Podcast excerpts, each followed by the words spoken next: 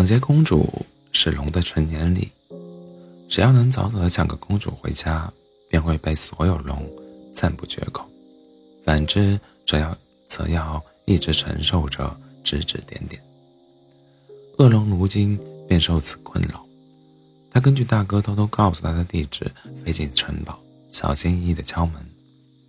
屋内的公主正在看书，恶龙见其恬静的模样，不禁有些脸红。“好，我是来抓，我是来抓你的。”听到恶龙的声音，公主头也不抬：“十颗钻石，概不赊账。”“啊，要收费的吗？”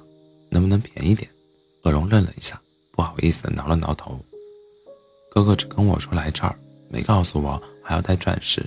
况且我刚刚成年，真的没攒下什么钱。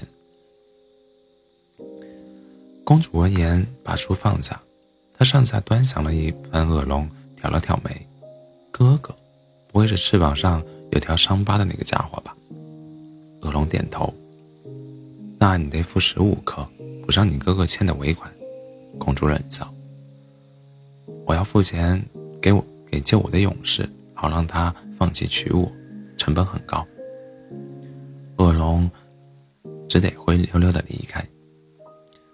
公主从小便最不受宠，她是素楚，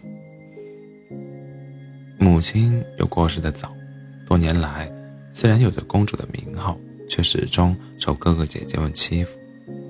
即便如此，公主仍然代表，代表着国王的尊严。她第一次被抢走时，国王张贴了悬赏，支付重金，把她许配给了一个她从未见过的男人。被救走后，公主嗅到了商机。如今的她已经被不同的巨龙抓了七次，双方各取所需，巨龙赚到名声，公主。赚到钻石。恶龙走远，公主颇感遗憾。自从她那暴虐的哥哥继位后，自己已经有段时间没接到单子了。况且刚刚那条恶龙所画的人形还蛮帅，还蛮帅气，做事也颇有礼貌。要知道，大多数巨龙仗着强大的实力，都会表现得粗鲁又无赖。公主很快便为自己的天真感到后悔。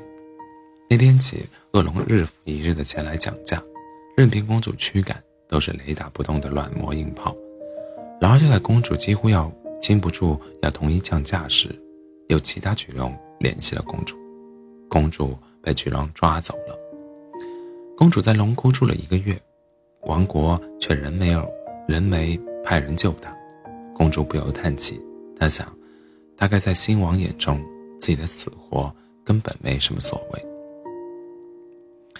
于是，公主找到了巨龙，提出了要自要自己离开的想法。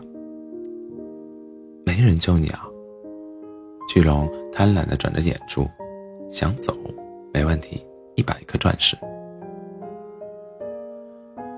我来救你了！有一个声音在龙窟外高喊。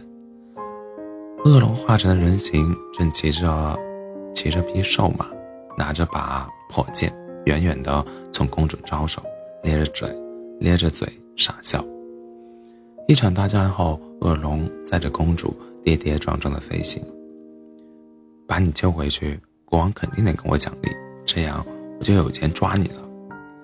恶龙怯声怯气道：“就是不知道你之后，能不能，能不能。”不那么着急回去，别回王国了。我决定涨价到一万颗钻石，就连国王也付不起。想抓我的话，你只能分期付款，在我的身边打工还债。公主抱着恶龙的脖子，偷笑道：“就暂时先和你在一起，一万年。”